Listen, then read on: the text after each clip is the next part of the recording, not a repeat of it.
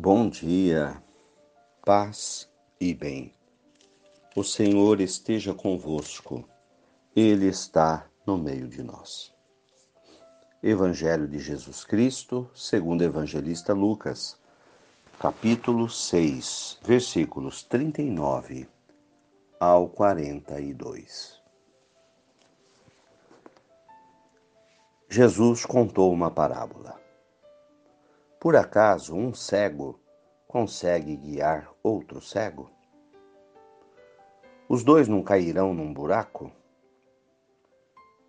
O discípulo não está acima do mestre, e todo discípulo bem preparado seria como o seu mestre.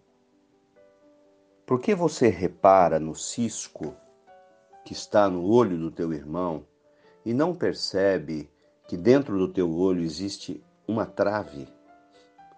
Como pode você dizer ao seu irmão: Irmão, deixa-me tirar o cisco que está no teu olho, se você não enxerga a trave que está no seu próprio olho? Hipócrita, tira primeiro a trave do próprio olho. Então você verá bem para tirar o cisco do olho do seu irmão palavras da salvação. Glória a vós, Senhor. Bom dia, Jesus.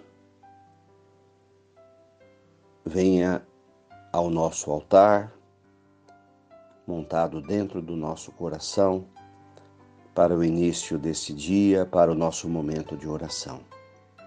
Estamos abrindo a alma, o coração a Ti, Senhor envia o teu Espírito Santo de amor. Irmãos queridos, acabamos de ouvir a palavra do Evangelho, onde Jesus nos fala através de uma parábola. Pode um guia cego guiar outro cego? Os dois não cairão num buraco? Então, aqui a importância de que nós, como discípulos de Jesus Cristo, não sejamos cegos. Evidentemente que Jesus não se refere à saúde do olho físico, mas à saúde do olho espiritual.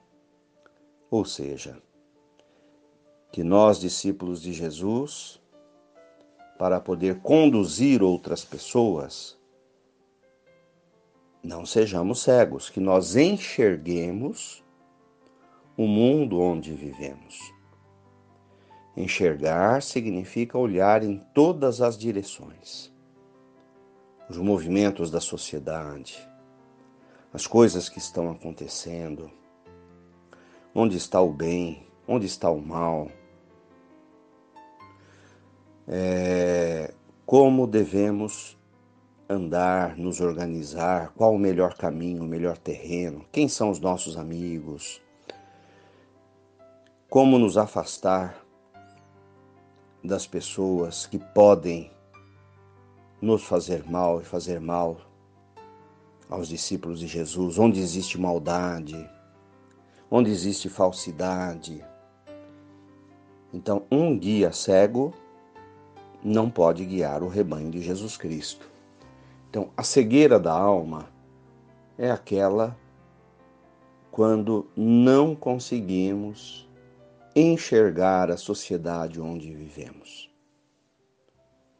Onde está o amor de Deus, onde há justiça e onde está a injustiça, maldade, hipocrisia. Então é bem interessante essa questão que Jesus chama atenção. Não podemos ser cegos. Não podemos olhar para o nosso próprio umbigo. É preciso olhar a sociedade onde vivemos, por todos os ângulos.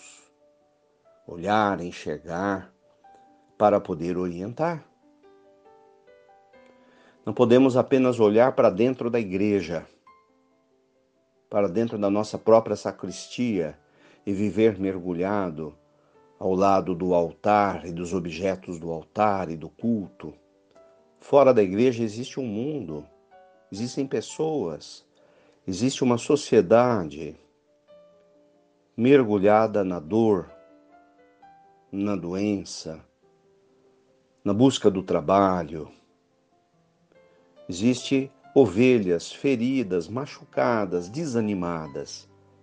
É preciso que o nosso olhar de pastores, e nós somos, possam olhar além de nós mesmos, olhar a dor das pessoas e orientá-las. Mas para que nós podemos orientar os outros, precisamos enxergar com clareza. Maravilhoso esse caminho que Jesus nos prescreve. Depois ele continua: enxergar os nossos próprios defeitos enxergar as nossas deficiências, as nossas fraquezas pessoais e também da nossa igreja. Isso nos faz ser humildes.